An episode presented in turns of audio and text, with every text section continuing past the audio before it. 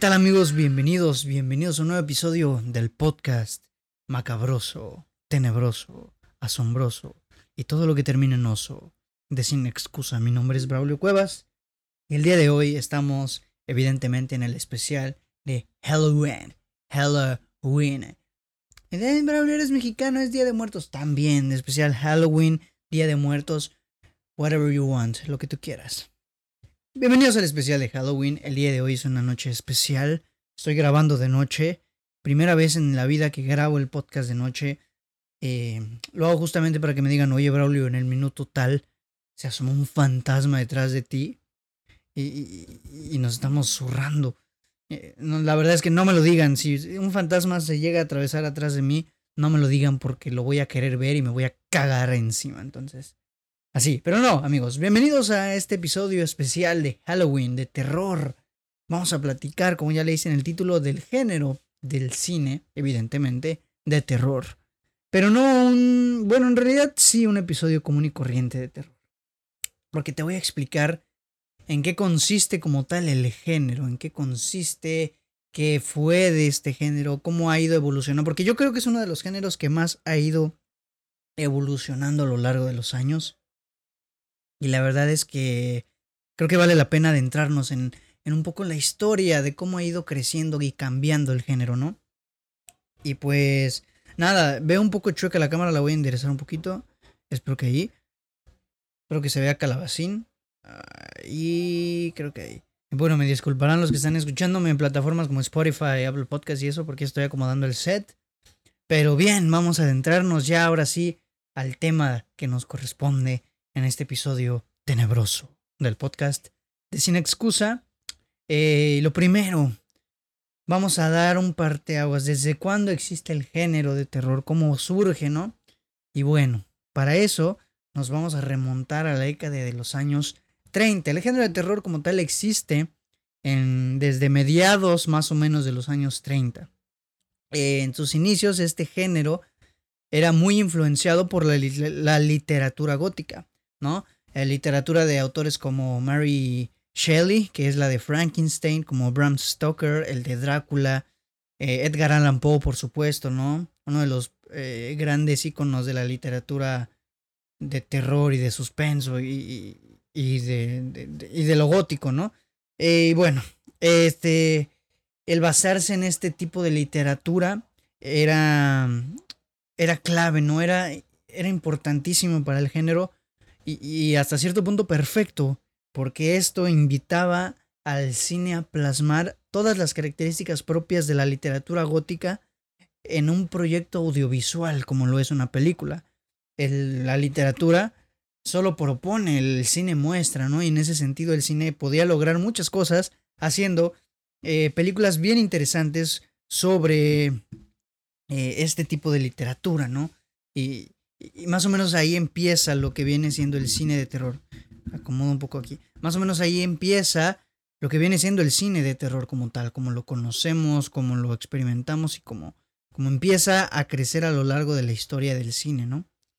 Después, bueno, en cuanto al género de, el género de terror en el cine, evidentemente una de las características de este género es pues, hacer que el espectador sienta miedo, el espectador eh, vea algo que le cause terror, que le cause horror y que le provoque esa sensación de, de, de, suspenso que no podemos controlar. El humano no puede controlar el miedo, no puede controlar lo que le da miedo. Y en ese sentido, este cine tiene esta intención.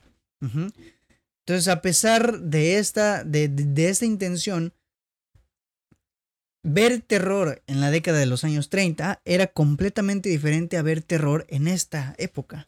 Era completamente el terror. El terror era completamente distinto hace años que como es ahora. Y eso es lo que pretendo que mostremos aquí. En qué consistía el cine de terror a lo largo de estos, de, estos años de evolución, ¿no? Esas primeras películas de miedo, de terror, fueron pues un éxito rotundo en la gente, en el público. Entonces eso provocó que la aceptación del género sea prácticamente instantánea. En el momento en que las películas salieron, la gente empezó a aceptarlas, ¿no? Entonces, debido a estos éxitos, eh, muchas casas productoras, muchos estudios, como por ejemplo Universal, eh, empezaron a darse cuenta, ¿no? De que esas películas funcionaban y que la gente les gustaba eh, y, que podía ser un, producto comercial muy fácil de explotar porque había demasiado que contar con respecto a lo que le causaba terror a la sociedad en cada momento de la historia, ¿no? Entonces, aquí es cuando comienza como tal la historia del cine de terror, las bases, la fuerza de lo que sería después el horror cinema.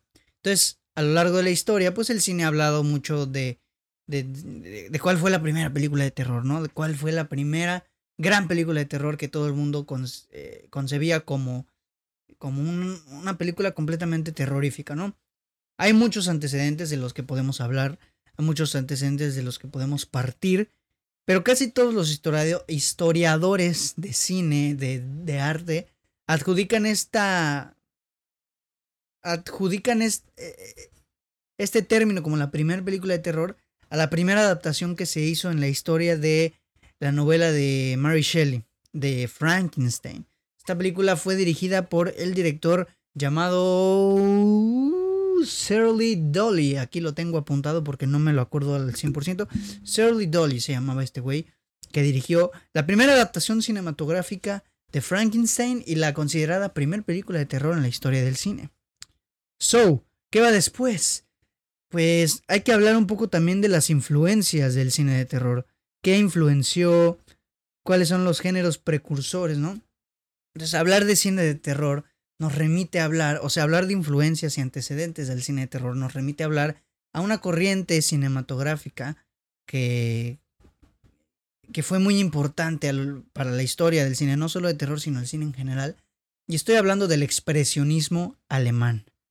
¿Qué es el expresionismo alemán? Bueno, el expresionismo alemán es una corriente cinematográfica, marcó un antes y un después para la historia del cine. Marcó un antes y un después porque influyó mucho al cine negro, que fue otra corriente cinematográfica, un subgénero cinematográfico que tuvo mucho auge en eso de los 30s, 40s, más que nada en los 30 ¿no? El cine negro. Y evidentemente al cine de terror también le aportó lo suyo, ¿no?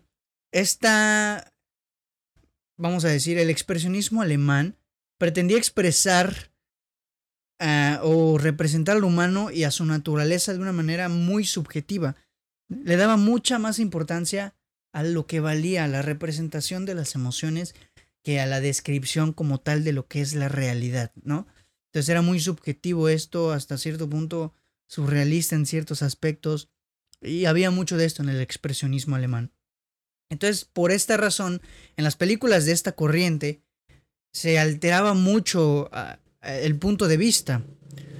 Es decir, eh, dando lugar a, deformaciones de, de, la realidad, representándolas por medio de, de la luz, de los decorados, de, los escenarios, de la escenografía, de los maquillajes, ¿no? Había un juego de luces y sombras bien, bien denso, mucho, mucho contraste entre los blancos y negros, casi no había grises. Em, había mucha arquitectura de carácter expresionista, ¿no? Eh, ¿Qué quiere decir esto? De carácter, eh, vamos a decir, era una arquitectura muy falsa, muy creada, falso, pero a propósito, ¿sí?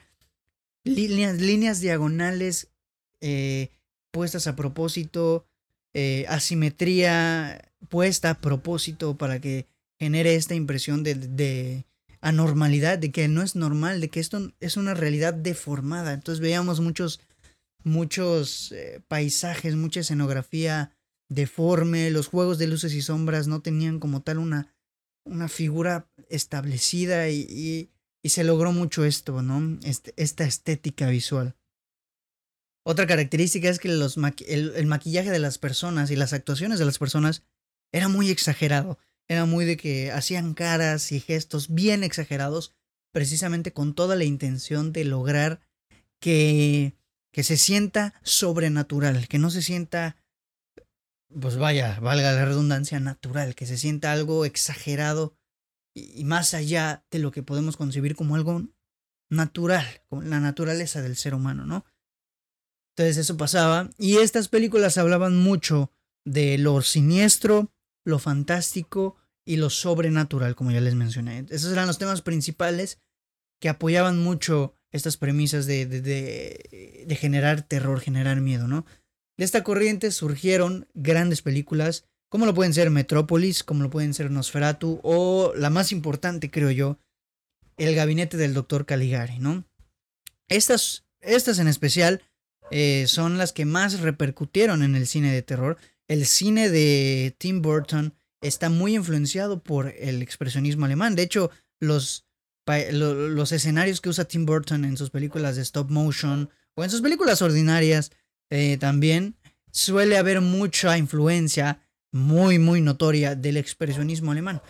Véanse algunas fotos, busquen en Google imágenes, imágenes, expresionismo alemán y les van a aparecer varios planos y véanse eh, el extraño mundo de Jack o el cadáver de la novia y van a darse cuenta de la influencia que hay en cuanto a este tipo de películas, ¿no? Entonces, estas películas influyeron mucho. Nosferatu, por ejemplo, es la primera película de que habla sobre vampiros como tal, Y, el Doctor Caligari, pues fue una, una importante precursora en el cine de en el cine expresionista alemán. Entonces, seguimos con la línea del tiempo, inicios de los años 20, años 20, 1920.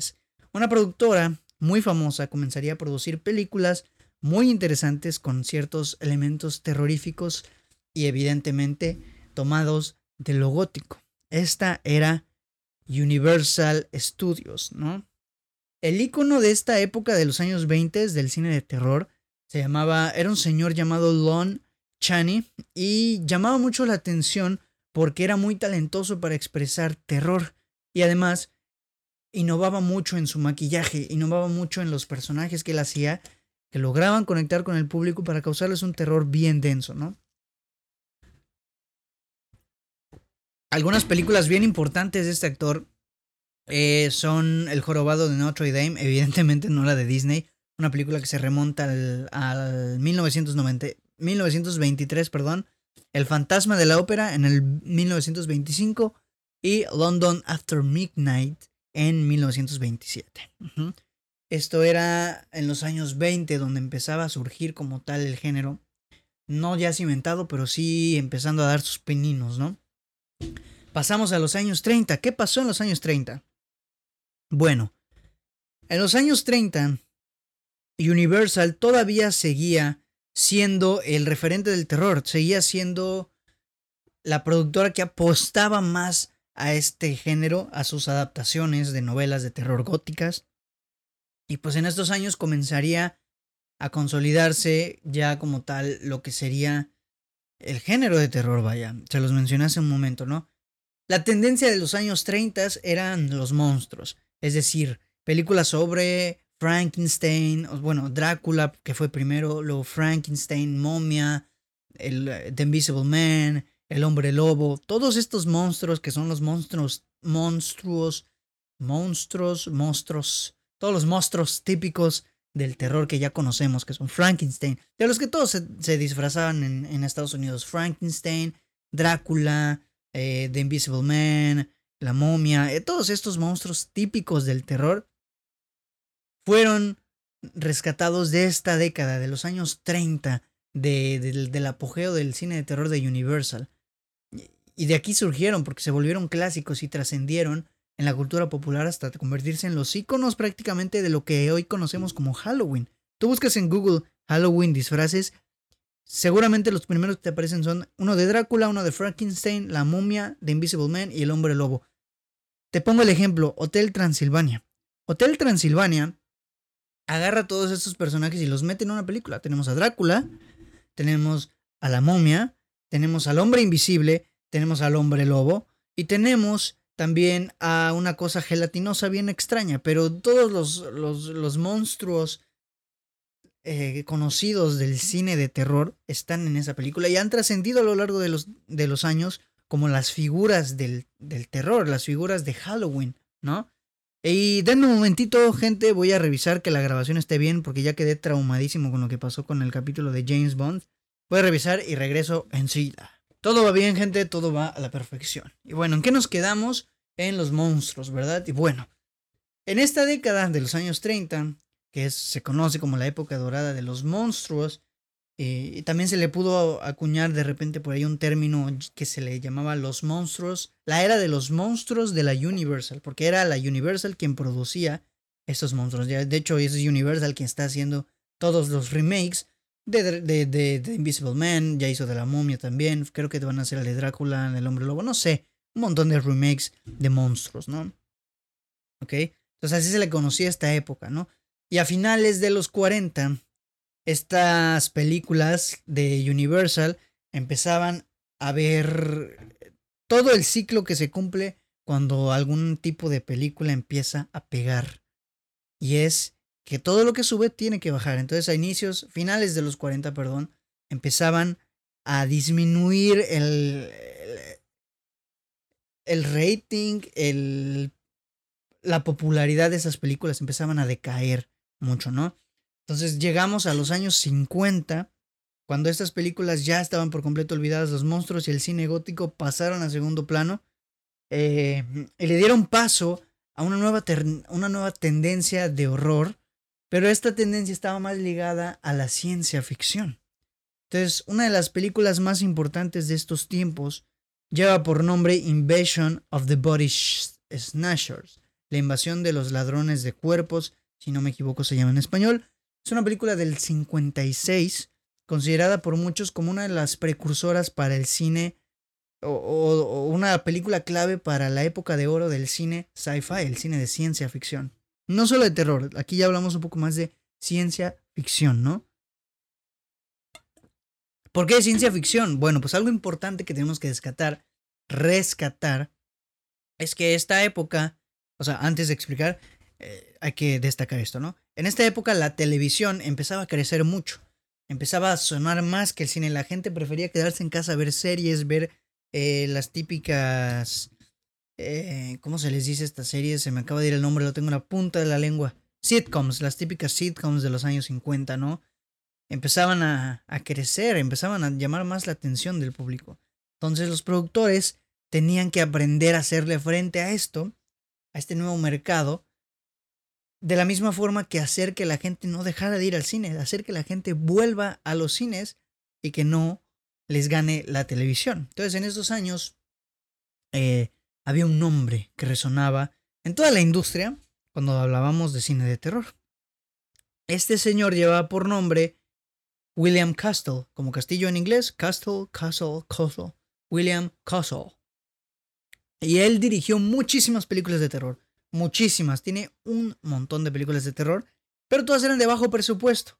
Entonces, este brother se hizo famoso em, por la manera en que promocionaba él sus películas. Aquí empezó a meterse no solo en el terror que generaba la película, sino en la, el ruido que generaba la película en el público para hacerle promoción. Él promocionaba estas películas llevando a actrices para que se caractericen de enfermeras en las salas de cine en donde se proyectaban sus, sus películas. Y además repartía pólizas de seguro a la gente que iba a ver a, sus películas de, a, los cines, ¿no? A los espectadores. Entonces les daba estas pólizas por si alguien llegase a morir viendo una película. ¿Y esto qué lograba? Que la gente empezara a sentir esto de ¿por qué me está dando esto? Pues, ¿Qué me va a mostrar? Está repilante. Y eso generaba todavía una, una emoción, un feeling más terrorífico a lo que eran, era, era su cine, ¿no? Entonces, otra película importante de, bueno, más bien una película importante de, de este brother de Castle fue una que se llamaba Escalofrío, que se remonta al 59. Esta era protagonizada por Vincent Price y esta cinta nos... hay un momento en esta cinta bien particular y bien interesante, que es un ejercicio narrativo bien interesante, en el que se rompe la cuarta pared, el actor principal se dirige al público y les dice que el parásito que infecta a los seres humanos en la película, que de eso más o menos va la película, les dice que el parásito que infecta a los seres humanos en la película está también en la sala de cine donde estaba toda la gente. Entonces la gente bien ingenua en estos años se, se, asustaba y decía, what the fuck, nos vamos a matar aquí. Esto, cosa que volvía este ejercicio de marketeo, de, de, de generar terror todavía más interesante, ¿no? Entonces, para acentuar los efectos visuales también, que de eso hablábamos, este, justo cuando decía esto, eh, este actor, se activaba una configuración bien extraña de zumbidos eléctricos, algo así, como zumbidos debajo de los asientos de la gente para que, para que toda esta gente empezara a decir, what the fuck, me voy a morir, auxilio. Y empezaron a decir este tipo de cosas y, empezar a generar el terror popular, ¿no? En esta, en esta, en esta sala de cine, ¿no? Era un ejercicio, una experiencia bien interesante para, para vivir el terror, eh, el nuevo terror de esta época, ¿no? Entonces aquí, en, esto consistiría la época del, del terror y el sci-fi. Empezaron a usarse más efectos especiales, a usarse monstruos como arañas gigantescas y cosas enormes en las películas. Salió Godzilla, que fue considerada en Japón una película de terror. Se generó el subgénero de los kaiju. Y, hay muchas de estos tipos de películas que son consideradas como el nuevo terror. Bien. La década siguiente, los años 60, llegaría un momento clave, impresionante para la historia del cine de terror. Uno de los momentos más revolucionarios en la historia del cine de terror, porque este nuevo giro consistía en un terror con un trip un poco más de suspenso, más suspense, más psicológico. Y llegaría un señor, un hombre al que el terror le debe muchísimo. Nosotros, a los que nos gusta el cine, y si queremos aprender a ver terror, necesitamos remitirnos a este nombre. Y estoy hablando de nada más y nada menos que Alfred fucking Hitchcock. Alfred Hitchcock llega en los años 60 a romperla, a romper barreras, a romper paradigmas con el cine de terror. Alfred Hitchcock, Hitchcock es considerado el maestro del suspense, el maestro del suspenso, ¿no? Por todo lo que logró con sus obras maestras del cine de terror. Digo obras maestras porque muchas son consideradas como tal. Entre ellas, evidentemente, vemos a Vértigo, que es, del 58, ni siquiera habíamos llegado como tal a los 60. Psicosis, que es precisamente de 1960. O, por ejemplo, Birds, Birds del, del 63, del 1963. Entonces, la innovación de este nuevo terror fue muy, muy, muy abrupta. Eh, ya no eran monstruos los que, los que causaban terror, ya no eran deformidades los que causaban, los que generaban miedo en la gente, sino que ahora eran personas con una apariencia un poco más cotidiana, ¿no? ¿Y esto qué, qué lograba? Lograba que el terror se volviera más indeterminado en el público, es decir, el público se daría cuenta de que el mismo humano es capaz de causarse terror al mismo humano. Entonces, y ahora ya este terror en el que vemos monstruos en forma de humano le daba más terror al asunto porque la gente dice, what the fuck, cualquiera puede estar loco y nos puede matar, estamos locos. Y este creaba un ruido terrorífico bien interesante en, en el público a lo largo de estos años. En esta misma década, en, 1900, en, la década de los 60, específicamente en el 68, surgió una película que funcionaría también muy bien como un parteaguas para uno de los géneros más importantes de el terror, que son los zombies. Esta película se llamaba La Noche de los Muertos Vivientes, era dirigida por George Romero, eh, un genio del cine gore y de los zombies, ¿no? Y el logro principal de esta película fue juntar, conjuntar em, un terror más psicológico con gore, con sangre, con saña, ¿no? Entonces, eh, empezaron a hacerse películas de este rollo también. Roman Polanski influyó en el gore y, en el suspenso también. No en los zombies, más en el gore y en el suspenso con Rosemary's Babies. Rosemary's Baby, perdón. O, por ejemplo el baile de los vampiros, ¿no? También es de él.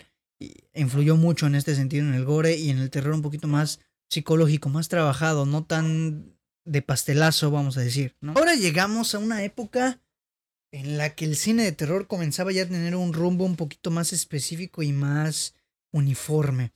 Estoy hablando de los años 60. ¿Qué pasó en los años 60 con el cine de terror? Bueno, pues comenzaba una que para muchos es la la la la pues el inicio de los blockbusters de terror. En estos años empezaron a hacerse eh, películas como La Matanza de Texas en el 74, como El Exorcista en el 73, de hecho es antes, ¿no?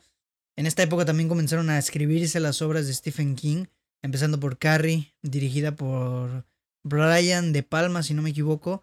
The Shining, evidentemente dirigida por Stanley Kubrick. Que por cierto, cabe mencionar que en su momento fue una película que fracasó en crítica y en taquilla, pero que a lo largo del tiempo fue tomando un culto en la, sociedad hasta el grado de convertirse hoy como en un clásico del cine de terror y el precursor para una nueva generación de terror que vamos a ver un poquito más adelante. Entonces aquí se empiezan a crear los blockbusters, las películas de terror con el afán de vender y con el afán de, de, que la gente las vaya a ver y remate y retaque las salas de cine, ¿no? En los años 70.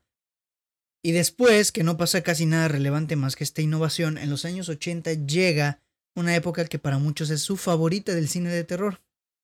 Esta etapa conocida como la etapa de los slashers eran los slashers son películas cuyas tramas consisten en que un psicópata asesina a sangre fría y persigue o se la pasa persiguiendo en lo máximo a la protagonista o el protagonista de la película hasta asesinarlo o hasta que se pueda resolver de alguna u otra manera, ¿no? Entre estas películas, los slashers, encontramos películas como Halloween de John Carpenter, si no me equivoco, Chucky, Nightmare on Elm Street, La pesadilla en la calle Elm, eh, Viernes 13, ¿no? Eh, y este tipo de películas que nos hablan precisamente de asesinos eh, psicópatas que se deshacen de sus víctimas de una manera tan fría, atroz y loca, ¿no? Y generaba esto terror porque no sabías tú cuándo, en qué momento iba a llegar el slasher o el güey este a matar. Era una locura completamente para su tiempo esto. Y la verdad es que entiendo perfectamente por qué. Después otra película que también considero que es importante que se hable, que es un caso similar a The Shining, porque en su momento pasó sin pena ni gloria, tanto en crítica como en taquilla, la gente no le gustó. Y en esta ocasión estoy hablando de una película llamada The Thing, de también John Carpenter. Esta película innovó mucho en su momento porque su premisa era bien, bien interesante y sus efectos especiales también. Después de esta, de, de esta película, empiezan a surgir otros clásicos del cine de terror, como lo pueden ser Los Gremlins, que aunque parece más comedia que terror, es un clásico del terror, o Poltergeist, la viejita, no la nueva, la nueva es una horripilantes. No sé si existe esa palabra, la nueva es asquerosa. Entonces esto consiste en los años 80, los slashers que ya conocemos, los asesinos a los cuales se les quiso hacer secuelas y secuelas, ¿no? Llegando a los años 90, vaya brincando nosotros 10 años, ocurriría otro hito. Les digo que el cine de terror ha ido cambia y cambia y cambia y cambia a lo largo de los años. Ocurriría otro hito eh, porque se estrenaría en el 91 una película eh, muy premiada, muy galardonada, que se ganaría cinco premios Óscares y que sería elogiada por la crítica eh, y que además logró que la misma crítica se fijara más en el cine de terror, ¿no? Que a comparación de años anteriores. Y estoy hablando The Silence of the Lambs, protagonizada por Anthony Hopkins. El silencio de los corderos, si la quieren ver en español, así la pueden encontrar. Eh, es una película grandiosa, una gran película de terror. El personaje de Anthony Hopkins es brutal. Eh, es una película, es un hito para el cine de terror porque habló mucho de cómo usar el, el lenguaje cinematográfico en el cine de terror. El manejo de planos, la luz, etc. ¿no? Después de esto, la crítica seguía elogiando al cine de terror. Cuando salieron películas como Entrevista con el vampiro, Twin Peaks, que no es... No es tal cual de terror, perdón. Pero pues la gente así la percibe, ¿no? Y evidentemente Drácula de Bram Stoker, la nueva, o en ese momento la nueva película de Brian De Palma, que sería también súper premiada en los premios, ¿no? Durante esta época también llegaría una película, que sería un fenómeno cinematográfico importante que trascendió como pocas películas han trascendido a lo largo del cine y estoy hablando del proyecto de la bruja de Blair, The Bleach Blair Project. Y esta película fue importante porque popularizó lo que hoy conocemos como food found, perdón, found footage. Para los que no saben qué es found footage, el found footage es una técnica narrativa de cine eh, que consiste en utilizar imágenes no creadas y en su lugar utilizar imágenes eh, encontradas, found footage, ahí, viene el nombre. Entonces, eh, la intención era encontrar, eh, utilizar material encontrado. ¿Y qué pasaba si los estudios no tenían material encontrado? lo recreaban, ¿no? Eh, esta película fue precursora en esto porque además eh, tiene una de las mejores campañas de cine que se. de, de, de, marketing, perdón, que se hayan podido ver en la vida. Sus directores hicieron algo bien denso con esta película. Crearon un movimiento, un cierto ruido a lo largo de los sucesos que estaban siendo grabados y lograron que la gente y que no sé cómo rayos lo hicieron, que prácticamente todo el mundo pensara que lo que se estaba haciendo era completamente real. Toda la gente creía de verdad que había una bruja de Blair o que habían unas brujas de Blair, que era como se les decía.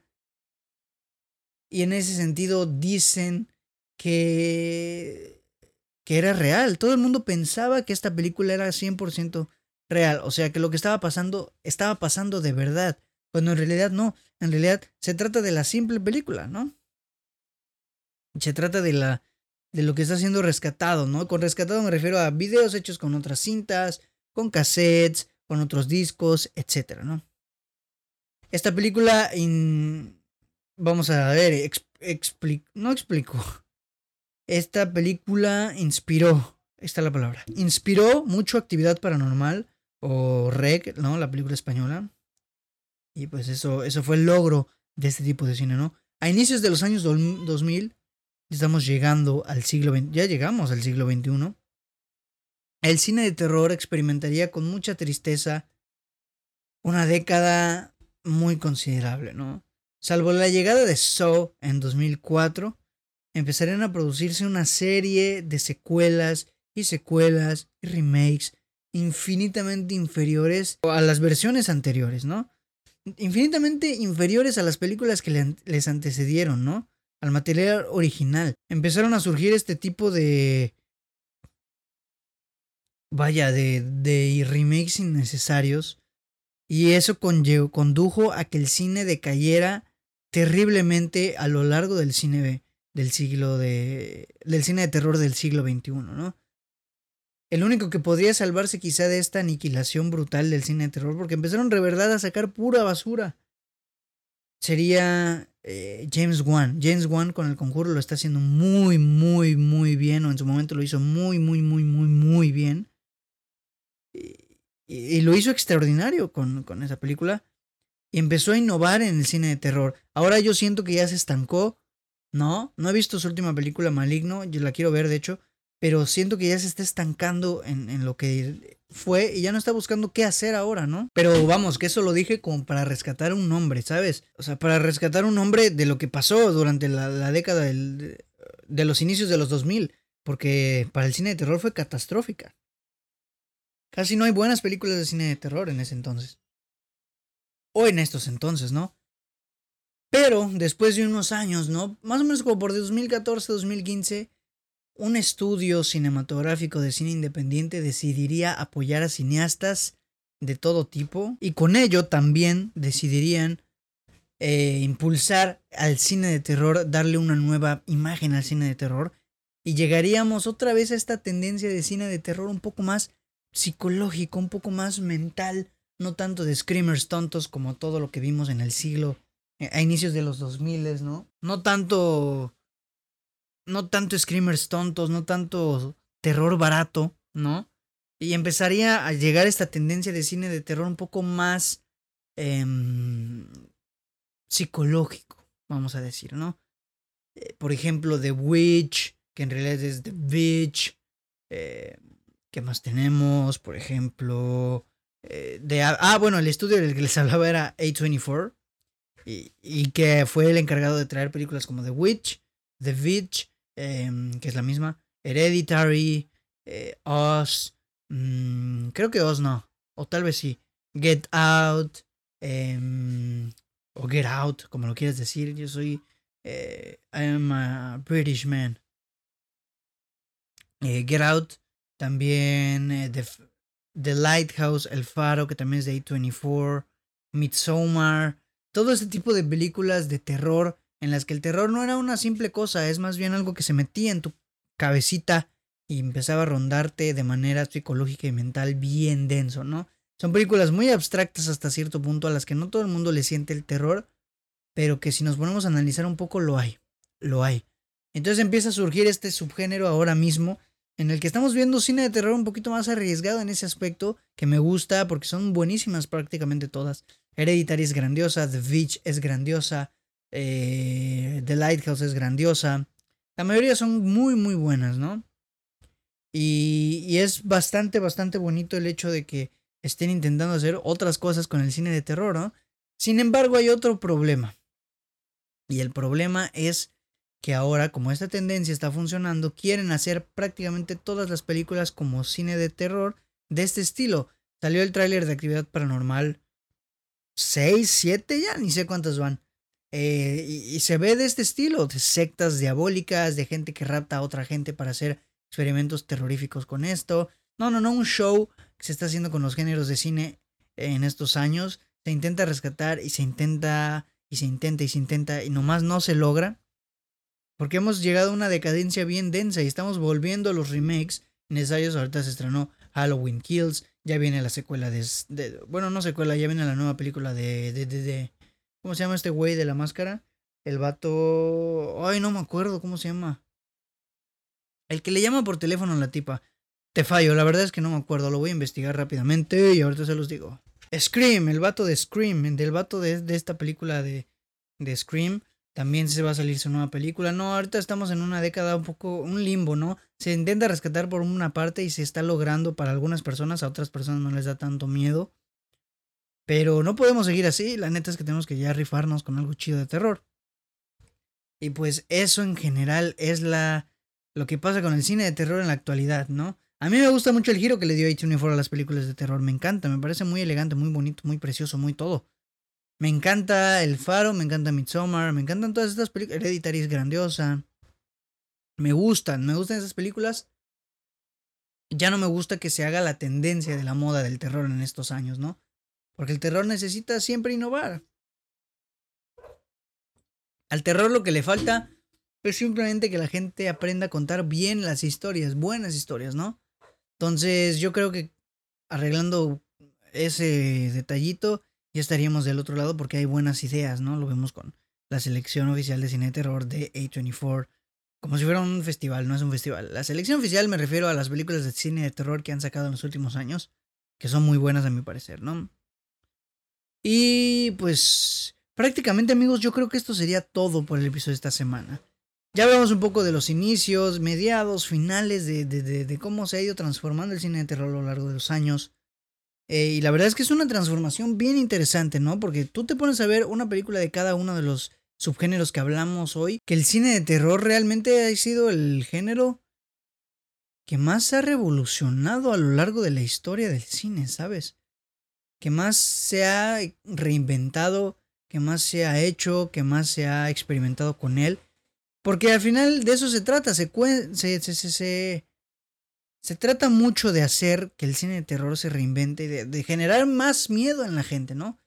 Cada vez la gente tiene menos miedo, entonces hay que buscar alternativas de cómo encontrar que sienta más miedo, ¿no? Porque a la gente le gusta, a la gente le encanta ver películas de terror. Y pues nada, amigos. Sin nada más que agregar, yo creo que con esto vamos a darle cierre. Ya platicamos de todo y, y estuvo bien, yo creo. Eh, muchísimas gracias de verdad por todo su apoyo. Espero que les guste mucho este capítulo. La verdad es que le puse mucho empeño a decorar todo por. Digo, no es gran decoración, solo estoy a obscuras. Pero me, me, hizo, me hizo ilusión hacerlo, entonces por eso lo hice. Muchísimas gracias, amigos. Muchísimas gracias. Les agradezco con todo mi corazón. Vean muchas películas de terror. Yo me voy a ver Halloween. Vean mucho cine de terror. Es bonito. De verdad, este, no le tengan miedo al terror. El terror es bueno. El terror es, es grandioso. Hasta cierto punto es grandioso. Hasta que te da miedo, te zurras en los pantalones, no pasa nada, te limpias y ya está. Es bueno el terror. Y pues nada, amigos, con esto cierro. Eh, nuevamente les doy las gracias, los quiero mucho. Y gracias por el apoyo. Sigan las redes sociales, compartan los posts si les gustan, compartan el podcast. Estamos en Spotify, Apple Podcast, Google Podcast, Anchor, YouTube. Estamos en Spotify, en Instagram, en Facebook, en Twitter, en Spotify. Eh, ya repetí Spotify, no importa. Está bien, no pasa nada. En TikTok también estoy, no he subido casi nada porque estoy muy ocupado, pero ahí estamos también. Tú síguenos donde caiga. Y sin más que agregar, pues nada, me despido por tercera vez. Les agradezco muchísimo, mi nombre es Braulio Cuevas y nos estamos escuchando en un nuevo episodio menos tenebroso del podcast de Sin Excusa. Bye.